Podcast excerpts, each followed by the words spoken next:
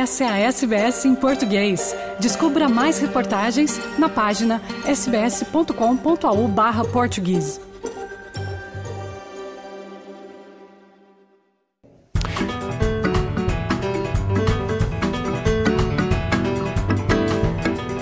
Chegou a hora das notícias de Portugal e perplexidade no país após um juiz ter reduzido a quase nada as acusações que levaram à queda do governo na semana passada.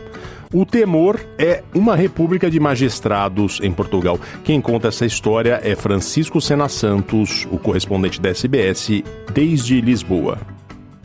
É, Fernando e ouvintes da SBS, há uma pergunta que anda no ar em Portugal. É esta.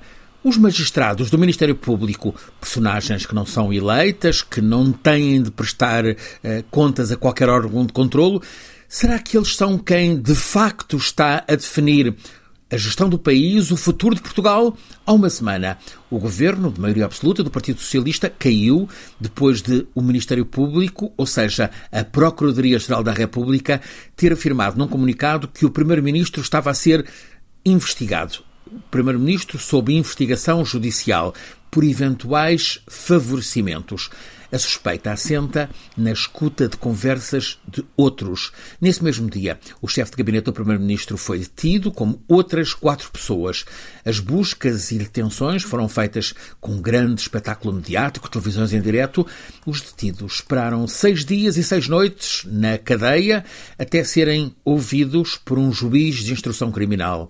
O juiz, depois de os escutar, mandou todos para casa. Não há sequer qualquer indício de corrupção, a menos que se considere corrupção aceitar o pagamento de um almoço que custou 25 euros, ou seja, o preço de um prato de peixe num restaurante modesto. E o país interroga-se. O governo caiu, Portugal vai para eleições em 10 de março, isto na sequência de suspeitas que, apresentadas a um juiz, foram declaradas sem fundamento. O que aconteceu foi um grupo de pessoas representar o segundo maior investimento de sempre em Portugal. Essas pessoas terem pedido a decisores no governo que tentem ultrapassar as habituais burocracias que encravam tudo. E o governo prometeu diligenciar para operacionalizar soluções. O país está perplexo perante este poder sem controlo por parte dos magistrados que chamam os mídia e que promovem fugas de informação sobre processos em segredo de justiça. Os políticos têm de há muito medo de pôr em causa o poder dos magistrados, mas a realidade mostra que estes agentes da justiça são mesmo muito poderosos em Portugal é generalizado o apelo à Procuradora-Geral da República, a líder dos magistrados, para que explique o que é que está a acontecer, como é que foi possível os magistrados provocarem uma crise que o juiz que veio a julgar tudo considerou que os suspeitos devem voltar em paz para casa. E, de facto, nunca se soube quais eram os fundamentos das suspeitas do Ministério Público. Sabe-se que tudo passou pela escuta de conversas telefónicas entre terceiros. É este um outro problema em Portugal. Os magistrados, em vez de investigarem, ou pelo menos de se dedicarem a mais investigação, preferem escutar conversas, escutar telefonemas. Há a sensação de que toda a gente está a ser escutada. Francisco Sena Santos, a SBS, em Portugal. E bem, agora Portugal tem eleições para tratar. Nesta semana, o deputado e ex-ministro Pedro Nuno Santos apresentou a sua candidatura ao cargo de secretário-geral do PS na sede nacional do partido em Lisboa. Pedro Nuno Santos disse que o PS não vai estar a discutir processos judiciais até a data das eleições. O antigo ministro defendeu que a luta com José Luiz Carneiro não é um confronto entre a ala moderada e a radical do PS, e deixou ainda elogios ao primeiro-ministro Antônio Costa. O trabalho é do jornalista da Antena 1, João Alexandre.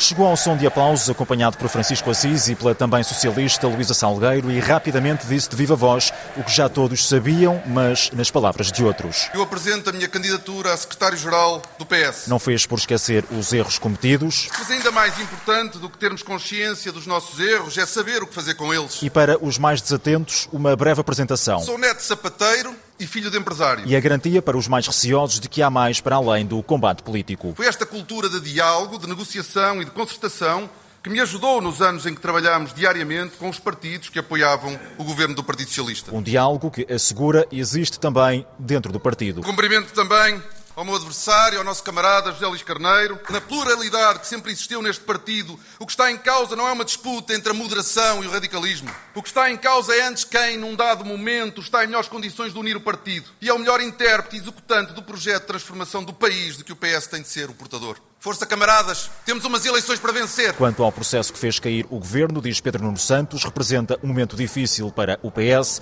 mas garante o ex-ministro. O combate à corrupção constitui uma tarefa prioritária e indeclinável do Estado. Sublinhar a necessidade imperiosa da observância das regras do Estado de Direito Democrático, como a presunção da inocência e a independência do Poder Judicial. Mas o PS não vai passar os próximos quatro meses a discutir um processo judicial. E até António Costa coube no discurso de apresentação da candidatura. Tive a oportunidade de trabalhar com um dos melhores políticos portugueses que conheci. António Costa foi o líder que derrubou os muros erguidos entre o PS e os outros partidos da esquerda parlamentar. Intervenção sem espaço para perguntas na sede do PS em Lisboa, onde além de Francisco Assis marcaram presença figuras como o Ministro da Educação, o ex-Secretário de Estado Hugo Mendes e o ex-adjunto das Infraestruturas Frederico Pinheiro, mas também o ex-Ministro Eduardo Cabrita, autarcas e presidentes de várias federações socialistas.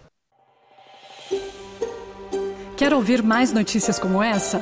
Ouça na Apple Podcasts, no Google Podcasts, no Spotify ou em qualquer leitor de podcasts.